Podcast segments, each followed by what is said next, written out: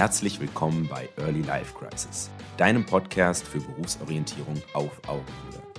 Gemeinsam bringen wir Klarheit ins Meer der Möglichkeiten und lernen neue Perspektiven kennen, die dich in deiner Entscheidung unterstützen. Inspirierende Lebensläufe, spannende Einblicke in die Berufswelt von morgen und Berufsorientierung, die Spaß macht. Viele Erkenntnisse und gute Unterhaltung entsteht dein Early Life Crisis Team.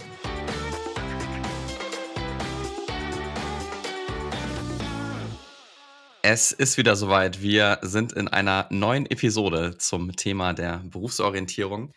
Ich freue mich sehr, diese Episode einleiten zu können und wir werden sprechen mit der Gründerin von What's Next for You, Erika. Doch bevor sie sich gleich vorstellt, vielleicht noch ein kurzer einführender Gedanke. Wir sind in diesem Meer der Möglichkeiten aus über 20.000 Studiengängen, aus über 300 Ausbildungsberufen. Wir haben in den vorherigen Episoden schon über verschiedene Facetten gesprochen. Und ihr fragt euch zu Recht, wie gelingt denn jetzt eigentlich so diese Orientierung? Was sind mögliche Lösungsansätze? Was sind Ideen, die ich für mich direkt nutzen kann für meine Umsetzung?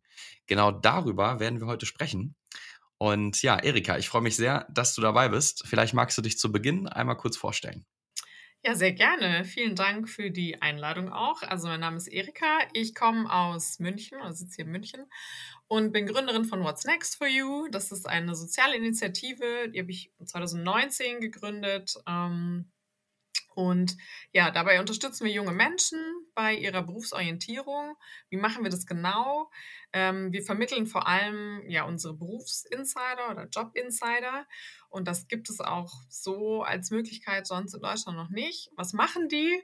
Ähm, Im Endeffekt ist es so, dass jeder, der jetzt sagt, irgendwie hat einen bestimmten Wunschberuf, ähm, kennt aber niemanden, der in dem Beruf arbeitet, ähm, wo man einfach mal ja Fragen stellen kann rund, rund um irgendwie, was ist Einstiegsgehalt, was sind Entwicklungsmöglichkeiten, was muss ich mitbringen, was muss ich eigentlich äh, studieren oder für eine Ausbildung machen. Also all die Fragen, die man sonst irgendwie auch teilweise im Internet gar nicht so gut findet, ähm, vermitteln wir sozusagen eine Person äh, für ein unverbindliches Gespräch per Telefon oder Video.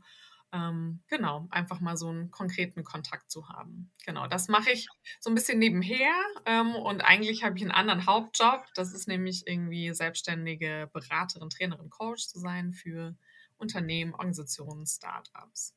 Genau. Ja. Ja, super. Wir haben in den letzten Folgen auch schon drüber gesprochen, dass ein großes Problem der Berufsorientierung ja ist, dass die Vorstellung von den Berufen, von der Wirklichkeit außerhalb der Bubble von Schule und Studium einfach für viele super schwierig zu greifen ist. Und ähm, gerade dieser Ansatz, First-Hand Experience zu bekommen über diese Gespräche, ist ja super wertvoll. Vielleicht kannst du noch mal kurz ausholen, wie hat es damals begonnen? Also hattest du die Idee, ähm, ja, das einfach zu gründen und zu gucken, was passiert? Oder was waren vielleicht so die, äh, ja, die Startpunkte davon?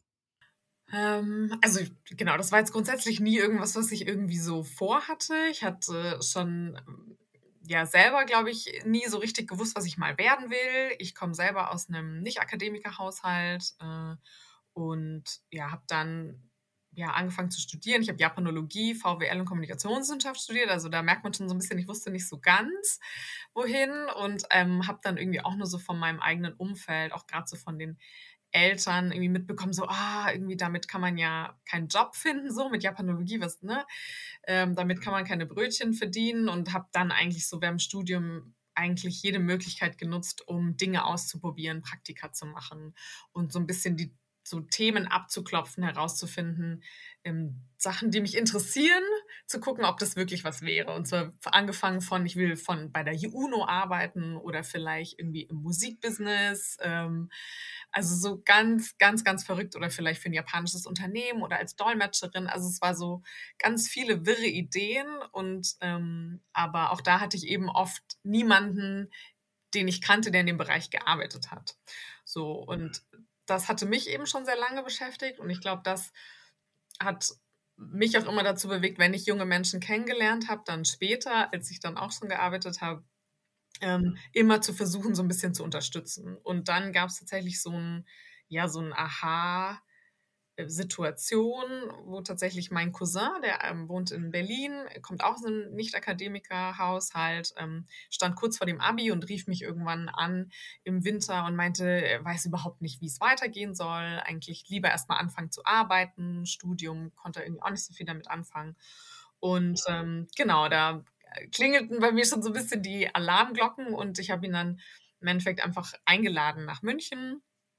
Wir haben dann gesagt, wir verbringen einfach das Wochenende hier und ich habe dann so ein paar Sachen organisiert. Also wir waren irgendwie bei zwei Unternehmen, ähm, ja, ein Versicherungsunternehmen und ähm, eine Produktionsfirma, haben die so ein bisschen angeguckt, da so ein bisschen mit Personen gesprochen, in der Kantine gegessen. Wir haben uns die, ähm, die Hochschule angeguckt, Unicampus.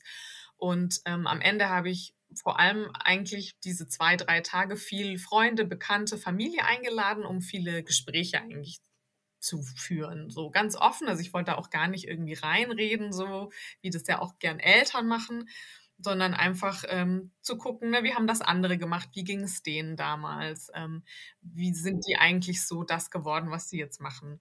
Und tatsächlich, ja, ist er dann ähm, ja am Sonntagmittag oder was dann abgefahren und hatte sich dann den Kopf gesetzt, er möchte BWL studieren. Und ähm, das war tatsächlich jetzt auch nicht so das, was ich für ihn mir unbedingt gewünscht hätte, jetzt BWL zu studieren. Aber ähm, ja, er war da irgendwie schon viel, viel klarer und tatsächlich danach, ja, hat er sich irgendwie einfach selbst darum gekümmert. Also er hat dann, ist dann auch einfach Tag der offenen Tür von Unis gegangen, hat sich informiert und hat dann tatsächlich angefangen, äh, BWL zu studieren und ähm, hat jetzt, äh, sind es glaube ich drei, vier Jahre später, ist jetzt mittlerweile im Master BWL, schreibt auch echt gute Noten und ist damit super happy. So und bei mir war dann immer mehr so die Frage, wie kann man das, ähm, was sozusagen mit ihm an diesem Wochenende passiert ist oder was wir da ja mit ihm gemacht haben, ähm, wie kann man das irgendwie replizieren, so ein bisschen, ne? vereinfacht, auch für andere, die jetzt vielleicht eben auch aus einem Elternhaus kommen,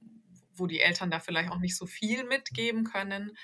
Ähm, und daraus, ähm, ja, was haben wir an dem Wochenende gemacht? Vor allem viele Gespräche geführt.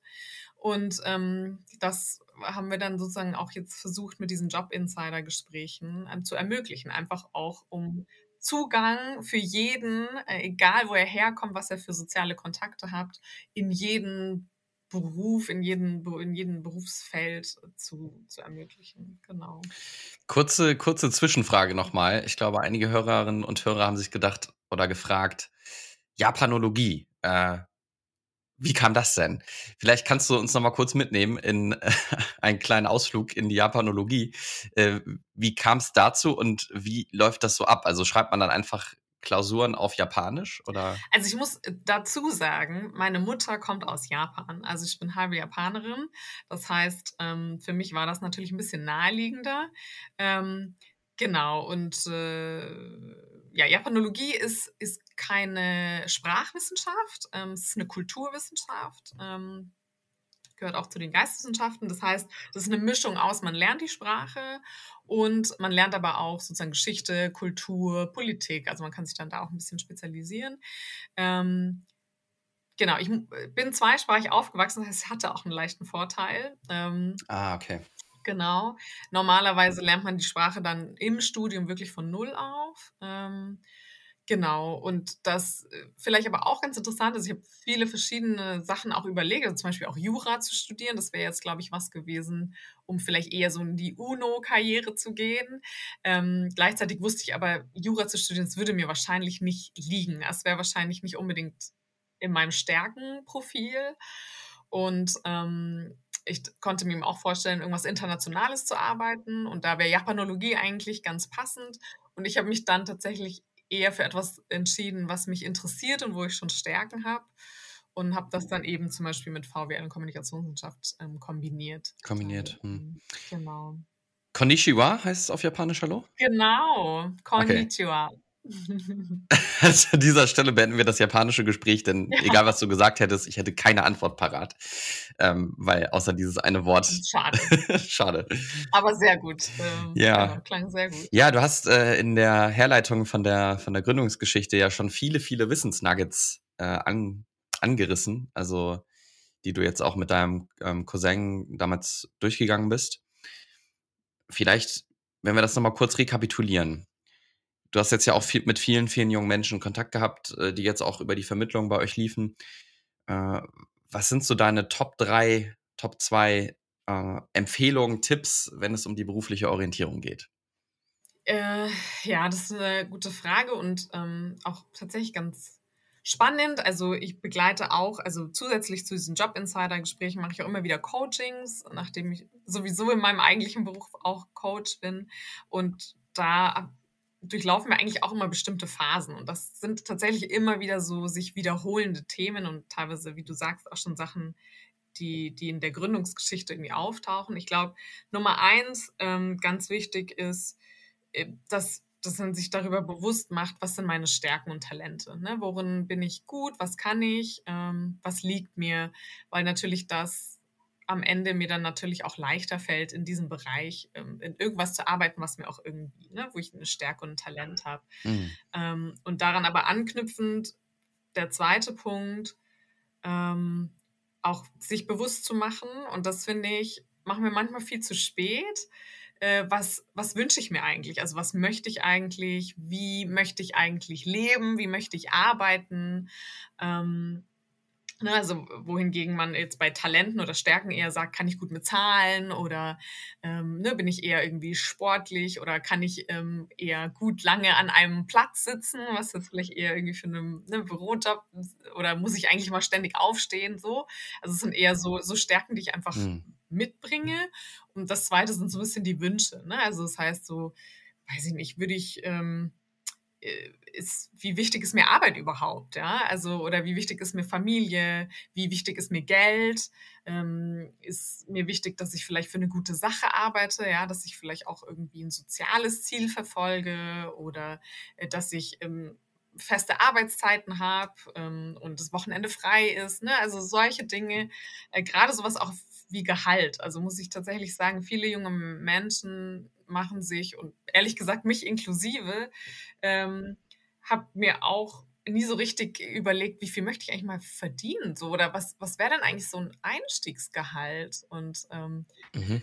Genau, also so überhaupt mal so konkret zu machen, was will ich eigentlich? Und wenn man die zwei Sachen ja eigentlich schon so übereinander legt, ne, also wenn man das so als Kreise denkt, dann zwischen dem, was ich gut kann und das, was ich möchte, dann gibt es da ja eigentlich so einen Bereich, der sich überlappt. Ne? Also so ein bisschen so diese Sweet Spot. Und idealerweise ist ja mein Beruf genau in diesem Sweet Spot. Ja? Also das heißt, etwas, was mir liegt, ja? was mir jetzt auch nicht zu viel Anstrengung jeden Tag bereitet und ähm, was, was ich auch mag, ne? was mir auch irgendwie Spaß macht und wofür ich auch Motivation habe. Genau, ich glaube, das sind so die ersten Sachen, und das muss man einfach für sich selber so ein bisschen rausfinden.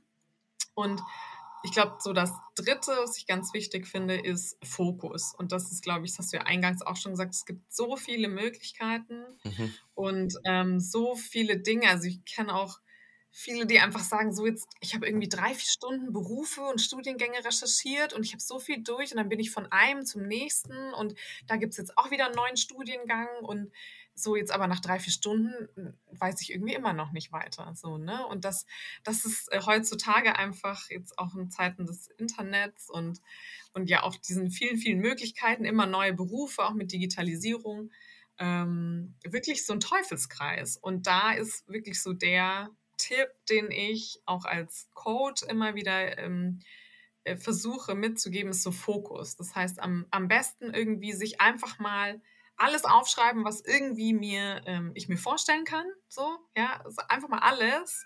Und ne, das kann irgendwie UNO sein, das kann Dolmetscher sein, das kann, also egal, auch wenn es noch so unterschiedlich ist. Und dann sich einfach gern auch aus dem Bauchgefühl zu sagen, das sind jetzt meine Top 3. Ne? Das sind jetzt die Sachen, die, wenn ich mich entscheiden müsste, das würde ich jetzt mal am ehesten machen. Und sich dann erstmal nur auf diese drei Sachen zu fokussieren. Und dann Stück für Stück nur Fokus auf die rauszufinden, ne, wie viel, was ist ich, verdiene ich da? Was steckt da genau dahinter? Was habe ich für Arbeitszeiten? Ist das mit meinen Wünschen, mit meinen Stärken vereinbar? Ähm, genau, und dann wirklich aktiv zu werden, raus aus dem stillen Kämmerlein zu gehen und nicht zu versuchen, das irgendwie nur durchzudenken, sondern dann echt viel mit Leuten zu reden und ja, sich Erfahrungswerte, Praktika zu machen. Ne? Ähm, ja, und und das dann so 'n bisschen abzuchecken, ja? Und dann einfach zu gucken, ähm, so die Entscheidung weiter einzugrenzen. So, ich glaube, das sind so die die Hauptpunkte, ähm, die ich immer ganz, ganz wichtig finde. Also ja, Stärken, Talente, ähm, ja, was will ich, Wünsche, Motivationen und dann wirklich so diesen diesen Fokus und und aktiv werden. Mhm. Ja, mega. Also, super Punkte. Und du hast ja grade das Thema Gehalt auch angesprochen. Also, was meine Beobachtung war, grade bei BWL-Studenten ist ja so, dass sie wirklich denken: „Okay, sie fangen jetzt als CEO an nach dem Studium und aber mindestens 100.000 Einstiegsgehalt.“ Und das ist, glaube ich, so das Problem, was wir auch am am Anfang kurz besprochen haben, so diese, äh, Diskrepanz zwischen so ist die Realität und der Vorstellung. Und, äh, ich glaube, was wa was viele immer vergessen, ist, sich vor Augen zu führen: „Okay, wir müssen alle irgendwie auch mal klein anfangen.“ So, du hast die Brötchen äh, Metapher gebracht. Erst mal kleine Brötchen backen, ja, damit, äh, das irgendwie erst mal startet. Und ich glaube, das ist so ein Punkt, wo auch die Universitäten wirklich viel zu wenig Aufklärung betreiben. Äh, es geht darum, den Stoff für die Klausuren zu lernen und sich das irgendwie reinzuprügeln. Äh, aber wie es eigentlich danach weitergeht, ist meine Erfahrung, bleibt's wirklich häufig auf der Strecke. Das heißt, die Eigenverantwortung stei steigt ja in dem Moment.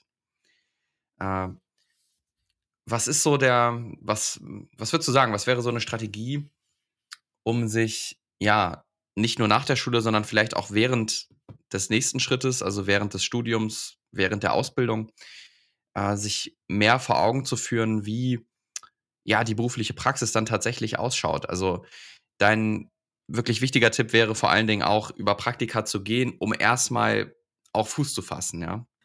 Ja, tatsächlich. Also, das war so 'n bisschen das, was ich auch gemacht habe, sehr stark in in meiner Vita. Ich glaube, ich habe insgesamt 10 verschiedene Praktika und Werkstudentenstellen, äh, durchlaufen und zwar wirklich in komplett unterschiedlichen Bereichen. Ja.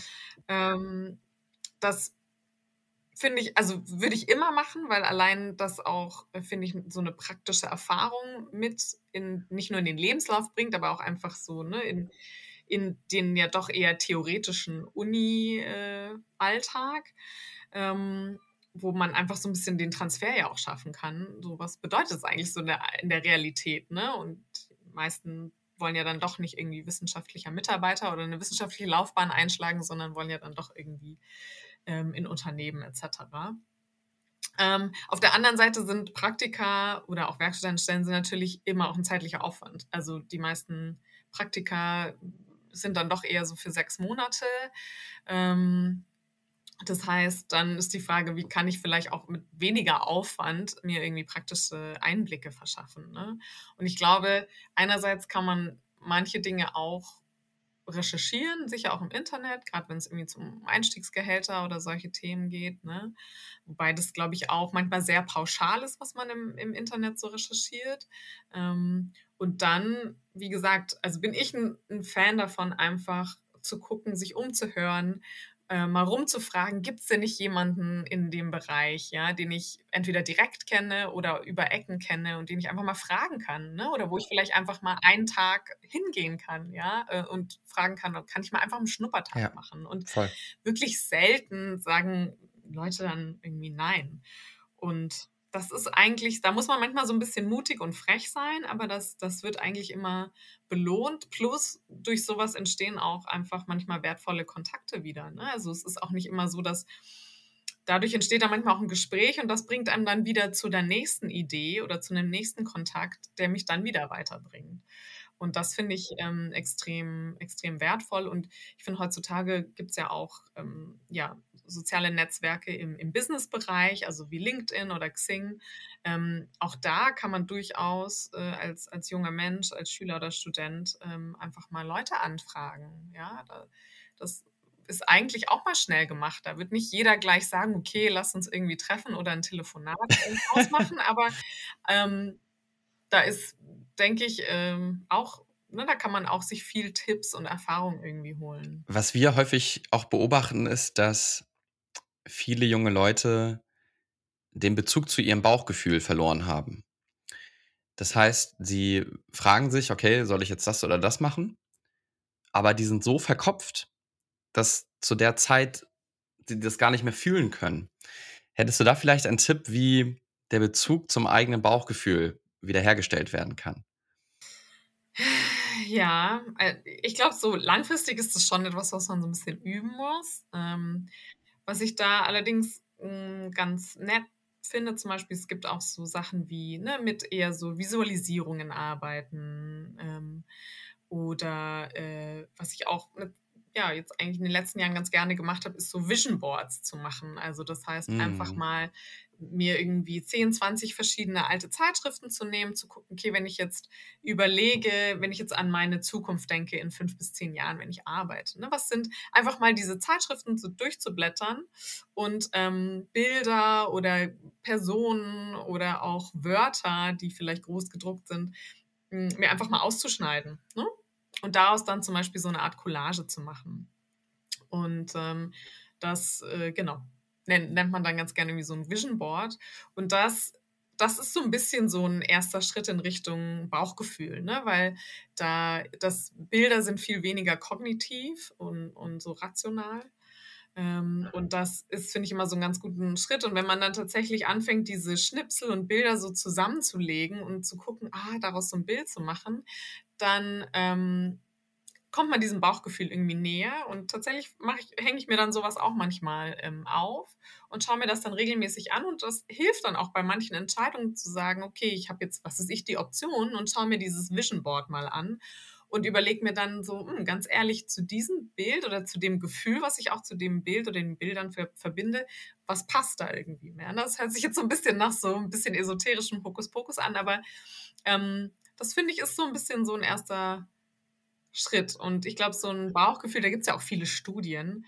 Ähm, der Bauch weiß tatsächlich oft viel schneller, ähm, was eigentlich richtig und gut für uns ist als, ähm, als unser Kopf.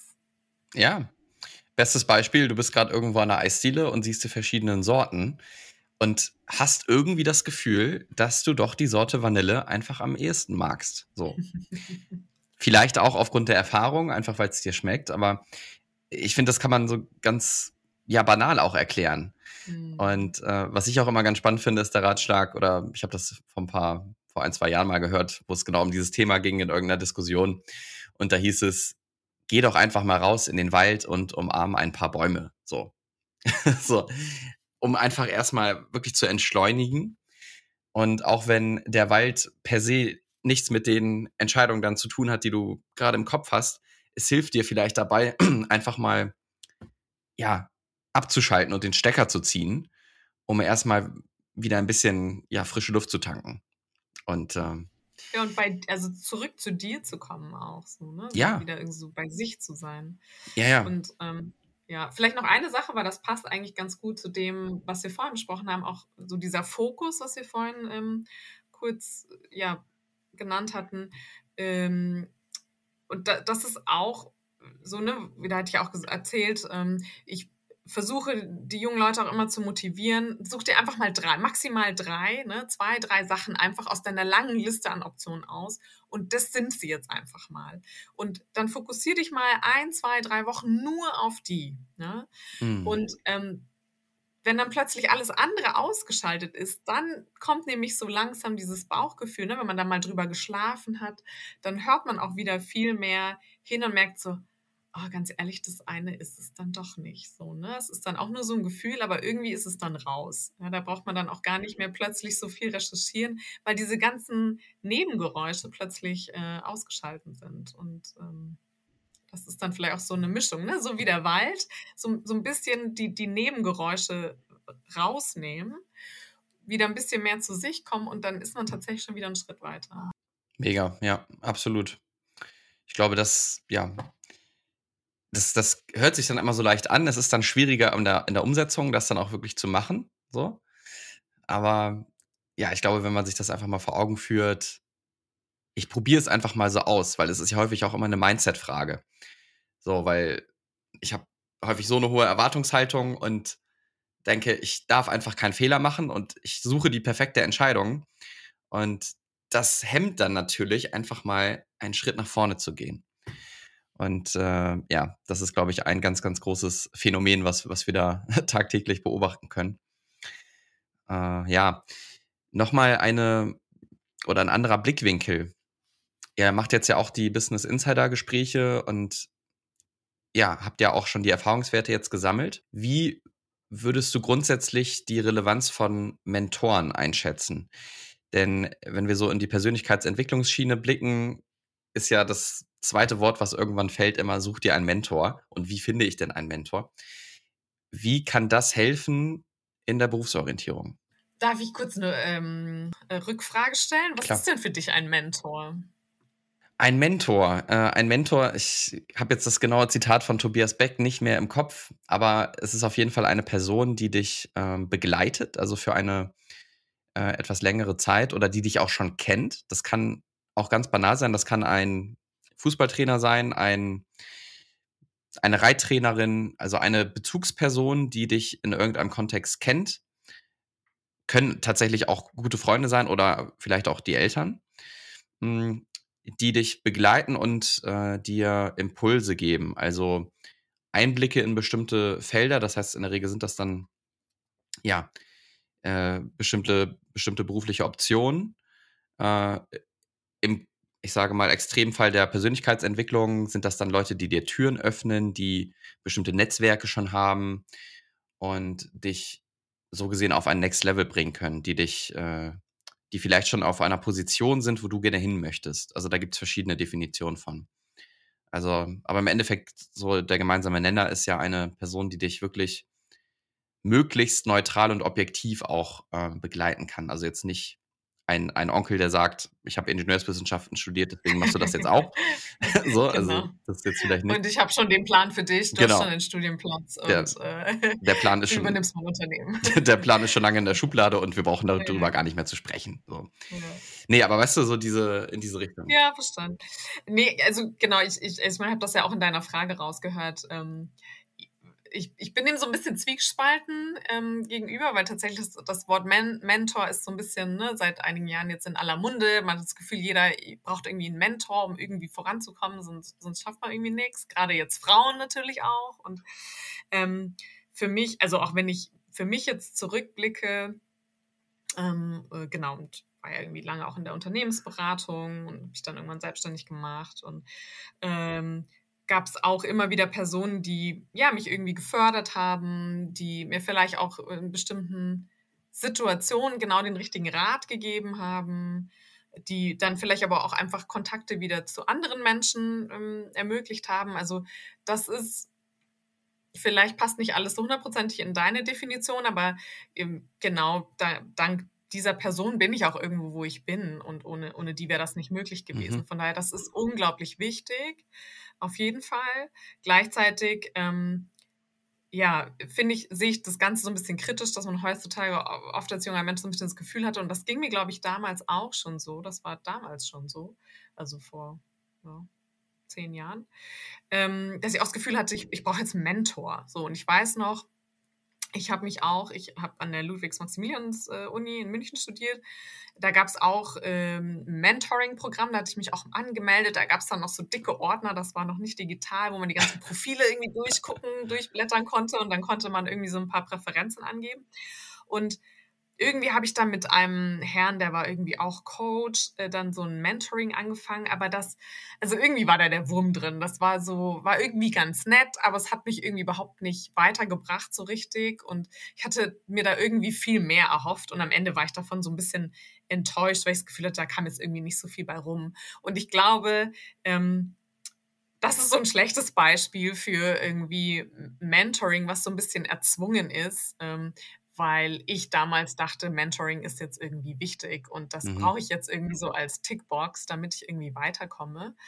Ähm, genau, und ja, was, also die Frage ist, glaube ich, immer, also was ist das? Es ist jetzt ja nicht einfach irgendwie so ein To-Do, das ich erledigen muss, damit ich irgendwie meinen nächsten Karriereschritt ähm, erreiche, mhm. sondern ich glaube, einerseits ist es immer wichtig, sich als junger Mensch, sozusagen als Mentee oder als potenzieller Mentee zu überlegen, wo stehe ich denn gerade und ähm, wo, was brauche ich denn gerade eigentlich? Brauche ich jetzt eher irgendwie jemanden, der mir nochmal hilft, mich zu orientieren? Oder brauche ich eher gerade so ein bisschen Kontakte oder Einblicke? Oder brauche ich einen guten Ratschlag? Oder ähm, also da muss ich so im Rückblick sagen, ich, ich wusste gar nicht genau so, was ich will irgendwie. Es war so ein bisschen wirr und sehr erzwungen. Hm. Ähm, und dann da, da so ein bisschen auch ja, Ausschau danach zu halten, ohne das jetzt irgendwie zu verkrampfen. Und darüber hinaus war, glaube ich, meine Erfahrung eher, dass es einfach grundsätzlich wichtig ist, sich jetzt gar nicht auf irgendeine Mentoring-Beziehung oder so zu versteifen, einfach offen zu sein, neugierig zu sein. Ähm, Gerade wenn ich jetzt merke, ah, da ist eine interessante Person und die muss ja auch gar nicht unbedingt viel älter sein oder die spannend, die ist beeindruckend einfach zu gucken, ne, kann man irgendwie im Kontakt bleiben? Wie kann man diese Beziehung pflegen? Wie ähm, ne, kann man da vielleicht auch ja die richtigen Fragen stellen, um, um Dinge vielleicht auch für sich lernen zu können? Was kann man von der Person lernen? Also ich glaube, da viel stärker in so eine Form von einer Beziehungspflege zu gehen. Ähm, mhm. Und jetzt auch nicht immer gleich zu denken, was, was kann mir die Person jetzt irgendwie bringen? So. Ja. ja. Und ähm, das geht dann auch so ein bisschen in die Richtung Netzwerken vermutlich, aber so, ich finde, so ein schönes Netzwerk. Ne? Also ich hatte jetzt auch bisher nie das Interesse, mit jemandem in Kontakt zu bleiben, wo ich mir eigentlich insgeheim dachte, irgendwie, den finde ich total unsympathisch. Ähm, und, aber, aber vielleicht nützt mir der Kontakt irgendwann mal was. Mhm. Ne? Und ich glaube, sowas funktioniert auch in der Regel nicht, weil, ja, wenn man sich irgendwie dann auch nicht sympathisch ist. Und ich glaube, aus solchen Beziehungen entstehen dann tatsächlich oft solche Art Mentoring-Beziehungen oder eben ne, ein Kontakt entsteht oder ein guter Rat entsteht. Ähm, ja. Ich glaube, das würde ich eher empfehlen. Aber wichtig ist, ist das auf jeden Fall, weil alleine, ganz alleine kommen wir nicht, kommen wir nicht weiter. Wir, wir brauchen wir brauchen uns alle sozusagen. Ja, und ich finde, dieses Bild wird ja auch äh, in sämtlichen Filmen oder Kinderserien vermittelt. Äh, also häufig ist ja dieses ähm, Konzept der Heldenreise dahinter, also was das so mhm. filmisch begleitet. Und da ist ja auch häufig ein Mentor, sei es jetzt bei Harry Potter ein, äh, ein Hagrid, sei es bei Herr der Ringe ein Gandalf, der irgendwie so eine, ja, begleitende Funktion einnimmt, wo der Menti dann, ja, emporblickt. Und äh, ja, finde ich auf jeden Fall spannend. Also das Thema sollte man nicht, ja, vergessen. Es kann sehr, sehr hilfreich sein und äh, einfach wie du schon sagst, neugierig bleiben und auch um die Ecke gucken, wer oder was dort warten könnte. Wir haben uns ja vor, vor ein paar Wochen haben wir uns ja schon mal unterhalten mhm. und da haben wir drüber gesprochen, äh, ja, wie ist denn eigentlich so die Spanne von der Berufsorientierung? Also endet das eigentlich so, zu, wenn ich jetzt mit, keine Ahnung, mit 17 anfange und dann mit 19 eine Entscheidung treffe und dann ist quasi die Berufsorientierung abgeschlossen? Also das versuchen ja manche ja, sich so vor Augen zu führen, okay, dann bin ich damit durch. Oder wie lange geht das denn eigentlich? Also, wir haben ja auch drüber gesprochen, auch wenn wir uns jetzt fragen nach bestimmten Meilensteinen, jetzt nach dem Bachelor oder ist es ist nicht eigentlich der Weg das Ziel? Ja, total. Also, das war, glaube ich, auch so mit vermutlich ja, irgendwann so, als ich dann wahrscheinlich so 30 war, spätestens, war das für mich, glaube ich, auch so die Erkenntnis, weil ich irgendwie ähm, das Gefühl hatte, dass, also, wann hört das denn auf so, dieses, ne, diese Orientierung, also wann bin ich denn jetzt mal so fertig? Und ähm, weil, ich glaube, so als, als, weiß ich nicht, Abiturient oder Teenager dachte ich, na, also spätestens mit 30, dann steht man da irgendwie im Leben, vielleicht hat man auch schon irgendwie Familie oder was auch immer, aber man hat, steht irgendwie so in seinem Beruf und ist dann irgendwie so, so in seiner Karriere. Ne? Und ähm, das war für mich, glaube ich, auch irgendwann einfach so die Erkenntnis zu merken, so, nee, das ist, äh, das ist, das hört eigentlich nie auf. Und das ist aber auch was, das ist jetzt nichts Blödes, das ist nichts Nerviges, das ist eigentlich was Schönes. Ähm, weil ich eigentlich jederzeit auch einfach sagen kann, so, nee, ich würde jetzt gern eigentlich vielleicht nochmal wieder was anderes machen, so, ne? Und auch, ja, wenn ich, selbst wenn ich irgendwie 60 bin oder werde und ähm, mir denke, ich würde jetzt gern Yoga-Lehrer werden, äh, dann, oder Yoga-Lehrerin, ja, dann äh, mache ich das halt so. Ne? Und da spricht überhaupt nichts dagegen. Und es ist auch nie zu spät, äh, sich, sich nochmal selbst neu zu erfinden oder sich selbst zu finden oder wirklich nochmal die seine, ja, seine Berufung zu finden, sage ich jetzt mal. Ähm, und das ist ja bei vielen so, dass sie das teilweise ja auch erst viel, viel später merken, dass das, was sie ursprünglich gelernt haben, vielleicht gar nicht so das, das Wahre war. Und ja. was ich mir natürlich für junge Menschen wünsche, und das ist natürlich auch ein Grund, warum ich What's Next for You gegründet habe, dass, dass das viele natürlich schon so früh wie möglich äh, ihre Berufung finden. Aber ich meine, Menschen ändern sich, Lebenssituationen oder Formate verändern sich und dann möchte man vielleicht auch wieder was Neues machen und das ist, das ist nichts beängstigend. Das ist, das ist was eigentlich was wirklich Schönes. Das mhm. macht das Menschsein auch aus, dass wir genug Zeit haben im Leben, ähm, ja, verschiedene Dinge zu tun. Gleichzeitig können wir natürlich auch unser ganzes Leben lang das Gleiche arbeiten. Also es ist ja wie, wie jeder es mag. Also. Ja. Und ich glaube, so ein wenig Dankbarkeit sich vor Augen zu führen und sich, ja, oder zu realisieren, das ist schon vermeintlich ein Luxusproblem, was wir hier haben. Äh, wenn wir jetzt in andere Teile der Welt schauen, da würde man sich solch, solch eine Ausgangsposition sehr, sehr wünschen. Äh, das finde ich ist dann auch mal hilfreich, wenn es so darum geht. Auf jeden ja. Fall, auf jeden Fall. Also ich habe ja 2015 meinen, meinen ähm, sicheren Job im Inhouse Consulting der Allianz gekündigt. Also das war ein unbefristeter Job. Mhm. Und ich weiß noch, ich konnte den Satz auch irgendwann nicht mehr hören. So, oh, das ist ja mutig und so, ne? Weil, ähm, ja, habe gekündigt, ohne dass ich direkt jetzt einen neuen Job hatte und habe mich ja dann selbstständig gemacht. Und ähm, ja, gleichzeitig dachte ich mir, ja, aber Leute, ich meine, wir sind in Deutschland und geht, uns geht's gut. Ich meine, ne, wir haben hier auch, genießen hier eine einigermaßen gute Ausbildung. Ähm, gerade auch in München ist, ist, ist jetzt auch, äh, gibt es natürlich viel auch an, an Jobs und äh, auch das soziale Netz ist gut ausgebaut und ähm, ja, dann vielleicht fliege ich auf die Nase, aber irgendwie werde ich dann auch schon wieder durchkommen. So, ne? Also ähm, ja, da gebe ich dir auf jeden Fall recht. Ja, Erika, vielen, vielen Dank. Ich glaube, wir haben einen Streifzug durch die Berufsorientierung gerade vollzogen, der unglaublich viel abgedeckt hat.